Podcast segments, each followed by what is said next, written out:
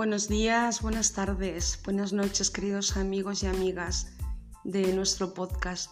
Hoy tenemos un, bueno, una serie de, de relatos en prosa y espero que os gusten. Comenzamos.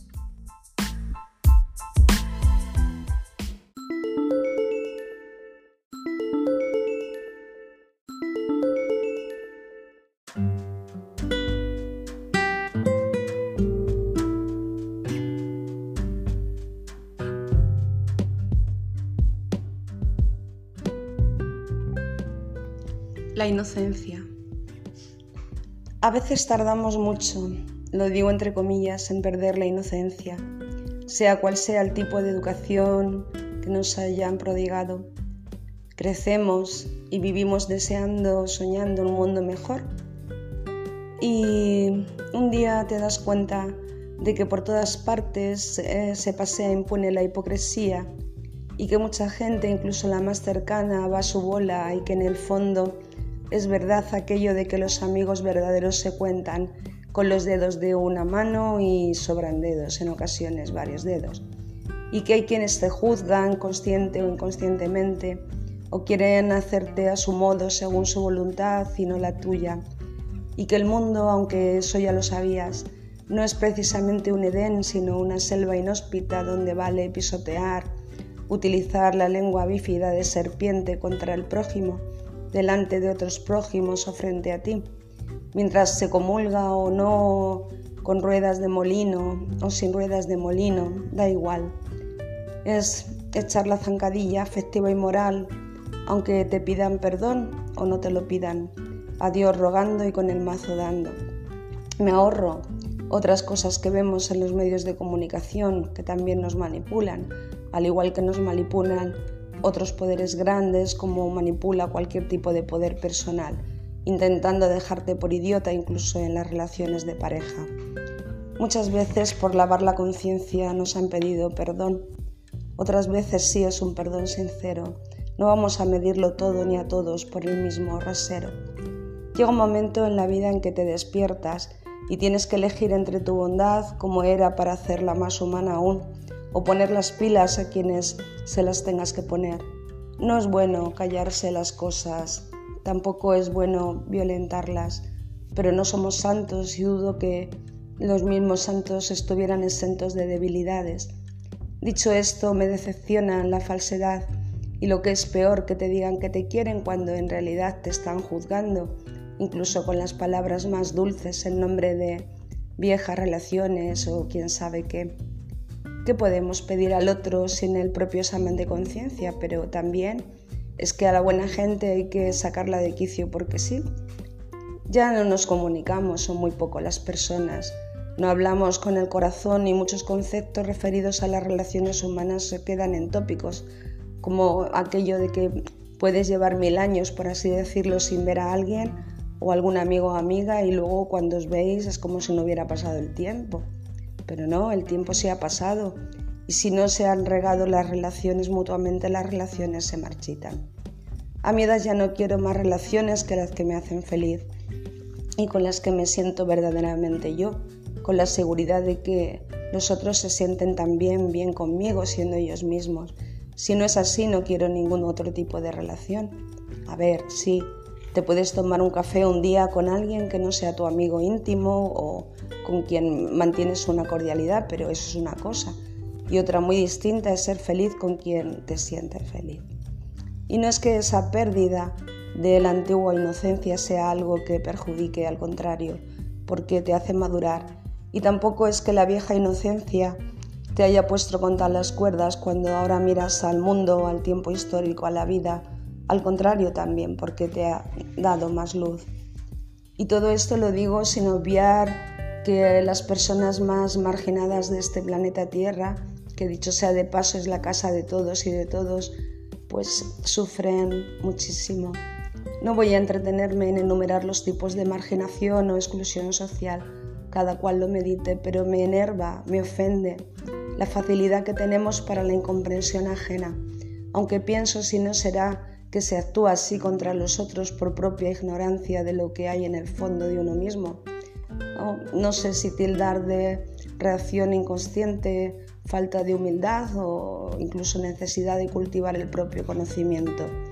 Porque para controlar las emociones considero que necesitamos al menos una pizca de amor propio y al otro, y no hay amor sin una mirada de inocencia, de esa inocencia perdida, entre comillas, que solo pervive en nosotros cuando luchamos por ser tal como somos, aunque a otros no les guste. Ellos se lo pierden. El mundo sería más hermoso con más tolerancia, empezando por nosotros, por quienes somos o por la tolerancia ajena. No somos perfectos, ni falta que hace. Si a alguien hemos herido, perdón, y si alguien nos hiere, perdón también, pero que aprendan también, que lo pidan, y si no saben, pues que deben eh, eh, empezar ese camino. Alguien dijo que amáramos a nuestros enemigos, es muy difícil esto, aunque sí, quizá rezar por los enemigos sea algo fructífero. En cualquier caso, supongo que es mejor seguir eligiendo la bondad.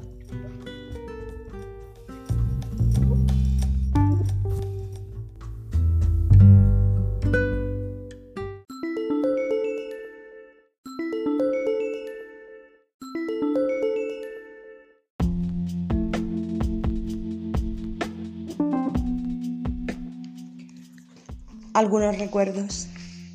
La escuela. Nave con galerías. Ventanales en clase y las pizarras de tiza. Uniforme de rayas con el lacito rojo. Un loro en una jaula.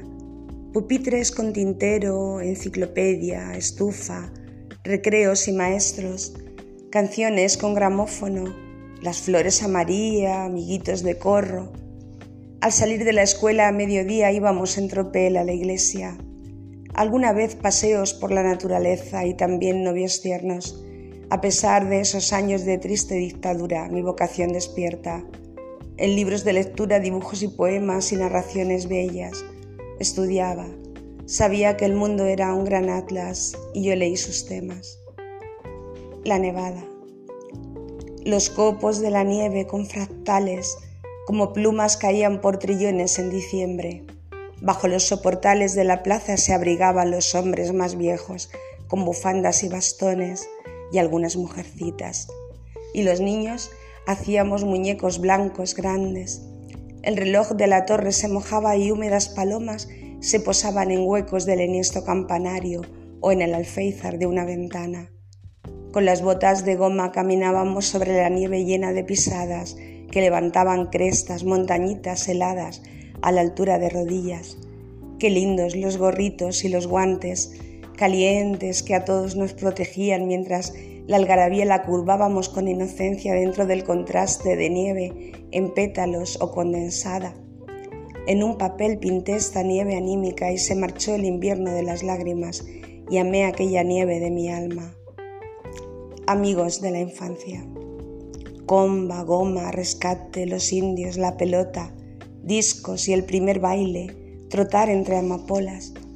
En barandas del puente osadas mariposas, meriendas en pandilla, tardes de zarzamoras. Confidencias, queriendo sentir las mismas cosas, y a la Virgen con niño nuestras jaculatorias. Nos fuimos a crecer más tarde a otras historias, pero queda mi infancia con ellos, su memoria,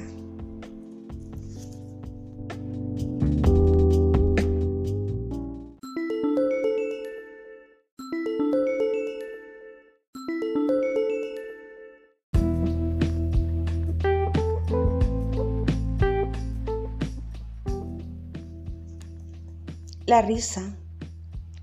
Feliz anillo, risa. Risa es gorrión sagrado en todas las esquinas, liana de los niños que imaginan los mundos de un cuento divertido. Es saxo juvenil tocando en la penumbra, ráfaga de los labios vividos, borra brumas. La risa es uno mismo, pan de cada estación, frenesí en los detalles, arma contra el rencor, estímulo que vio rutinas y derrotas, frase de alivio, obras de familiar amor, de la amistad, de calles donde duermen cartones, de los locos que corren, de los novios o célibes, de mujeres valientes y compañeros hombres. La risa Es la energía de ángeles muy buenos, está en duendes jocosos y es entrega y salero. Y yo quiero reír y hacer reír con ella y que mi risa anillo sea sincera y tierna.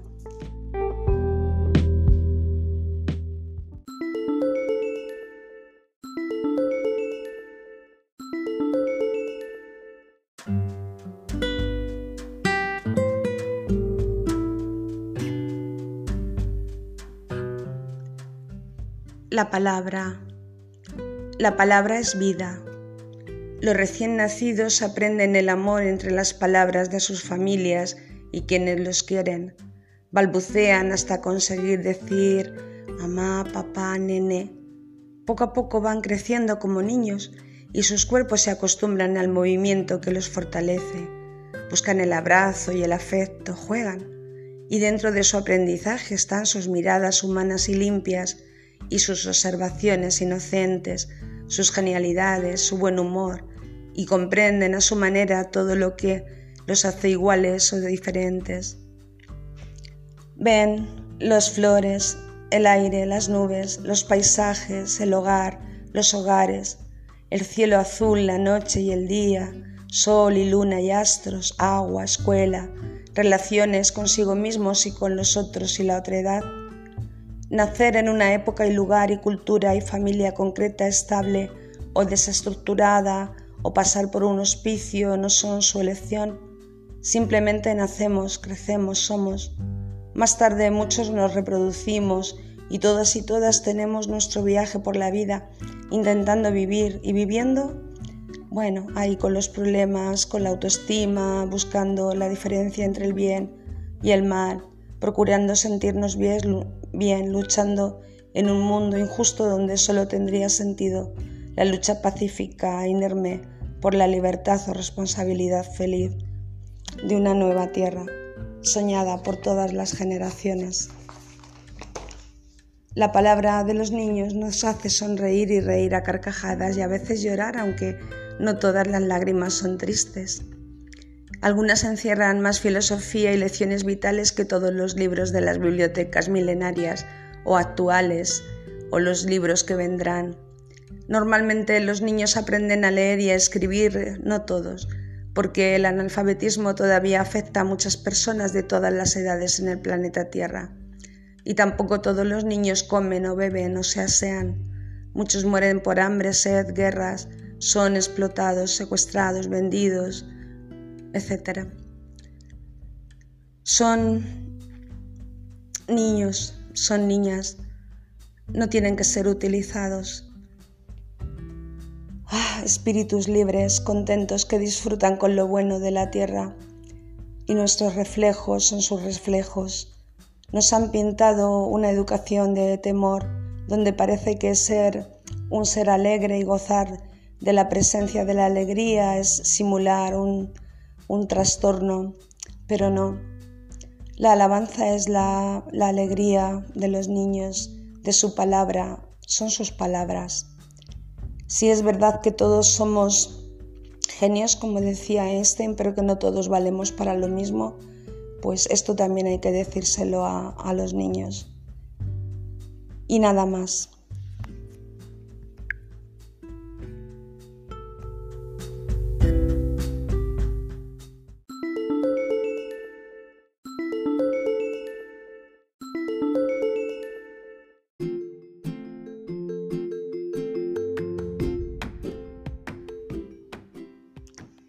El verbo trabajar. Hemos trabajado, trabajamos, trabajaremos, trabajar, trabajando, trabajado, trabajemos.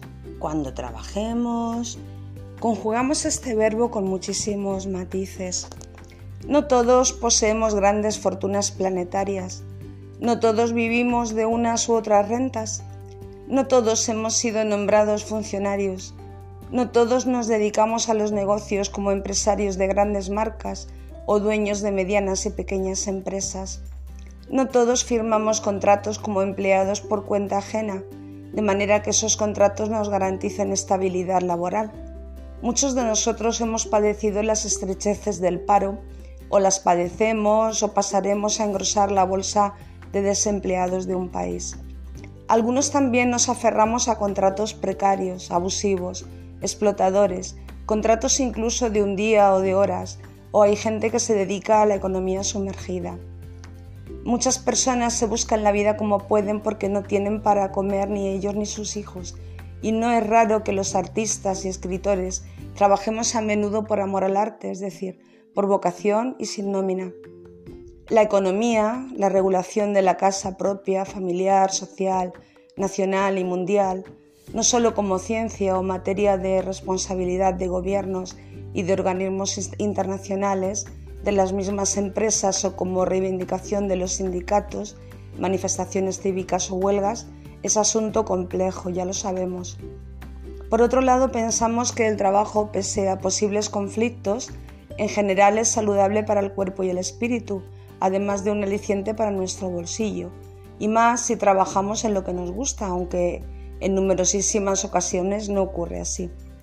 ¿Qué decir de las exigencias de reciclaje profesional de nuestro tiempo histórico para trabajadores y trabajadoras, sobre todo en el ámbito de la alfabetización tecnológica? Ni con carreras universitarias se encuentran salidas laborales y se dan fugas de cerebros.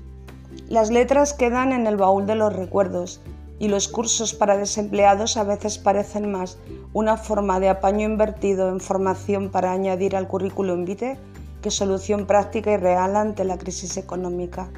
¿Qué pasará cuando los robots mermen considerablemente en un futuro no muy lejano nuestra dedicación al trabajo en horas, sistema de producción y cantidad y calidad de esa producción? ¿La conciliación laboral se ajusta verdaderamente a las necesidades? ¿Por qué existen diferencias salariales entre hombres y mujeres que realizan el mismo trabajo? ¿Acaso es correcto marginar laboralmente a una mujer porque será madre? ¿Qué pueden hacer quienes se ven desterrados de sus viviendas por falta de pago? ¿Y los que van a la calle por la regulación de empleos o porque los políticos suprimen puestos de trabajo o convocan oposiciones con máscaras desde la primera fase de la revolución industrial han cambiado mucho las cosas con el devenir acelerado de la historia contemporánea, sus inventos científicos y técnicos y el uso de las nuevas fuentes de energía. No digamos desde nuestros ancestros primitivos que trabajaban casi sin saberlo para sobrevivir, y luego el trueque y después el dinero y también los préstamos y las finanzas y hoy la moneda virtual. El dinero se asocia al poder, pero el poder en general y el poder del dinero están mal repartidos o mal encauzados. Este dominio o poder también podría ser entendido como poder ser o posibilitar o potencia o potencial, no solo como poderío. Si miramos el término desde este punto de vista, vaciado del egoísmo y de la corrupción, en el mundo cambiarían muchas injusticias, pero trasladando una idea más amplia del sueño de un mundo mejor aportada por la canción Imagine de Lennon, la realidad es casi una vida sueño de Calderón, extrapolando conceptos al inglés. Puedes decir que soy un soñador aunque no soy el único. He aquí uno de los grandes problemas de este mundo, que los poderosos están muy cómodos y los pobres muy incómodos. Por mucho que la buena voluntad de los soñadores repartidos por todas las culturas levantemos nuestra voz. No somos poderes fácticos ni políticos interesados en el número de votos, somos la gente de la calle, el sin techo, el inmigrante temporero, la madre divorciada que limpia tres veces por semana en un portal de vecinos, el padre cansado del boca a boca para pedir trabajo porque ya ni eso le funciona tras recorrerse mil lugares para trabajar en lo que sea, las personas maduras que han agotado las prestaciones por desempleo y se las ven y se las desean con las ayudas estatales a los parados de larga duración los participantes en programas de empleo con sueldo escaso, los interinos de las oposiciones públicas, los extranjeros sin papeles que tampoco pueden, en caso de tener estudios, convalidar sus estudios fácilmente, las amas de casa jubiladas que no tienen una paga, los jóvenes con fracaso escolar que ahora estudian secundaria en las escuelas de adultos para engancharse al mercado laboral, los pensionistas que cuidan de hijos parados y nietos con pensiones mínimas, quienes trabajan sin contrato, que los hay, las mujeres en situación de desamparo o violencia o los colectivos en riesgo de marginación social, los discapacitados. Decía el poeta libanés Khalil Gibran, Cuando trabajas eres la flauta por cuyo corazón el susurro de las horas se vuelve música. Así sea para todas las personas. Hermosa oración con imágenes. ¿A quién hay que pedirle nuestro trabajo?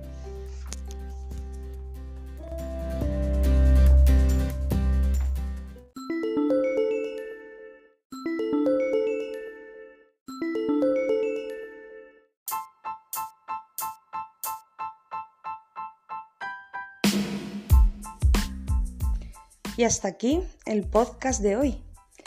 Feliz semana.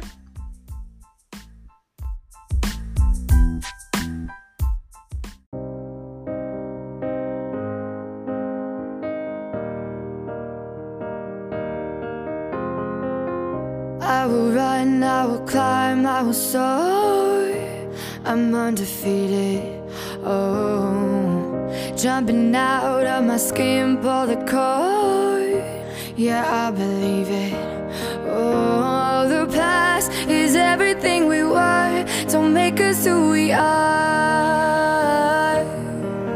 So I'll dream until I make it real, and all I see is stars. It's not until you fall that you fly. When your dreams come alive, you're unstoppable. Take a shot, chase the sun, find the beautiful.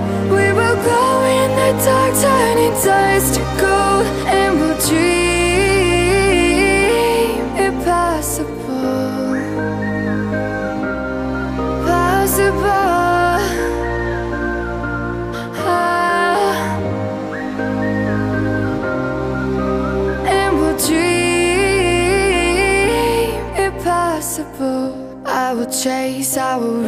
I will fly until I'm breaking, until I'm breaking out my cage like a bird in the night. I know I'm changing, I know I'm changing it into something big, better than before. And if it takes, takes a thousand lives, then it's worth fighting for.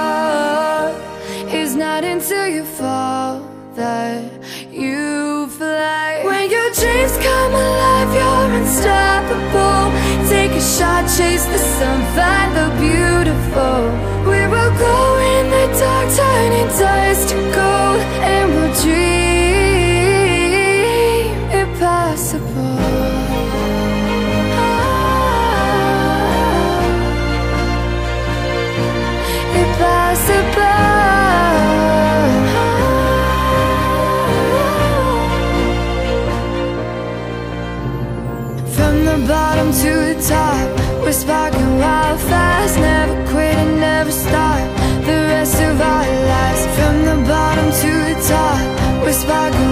fast. Never quit and never stop. It's not until you fall that you fly. When your dreams come alive, you're unstoppable. Take a shot, chase the sun, find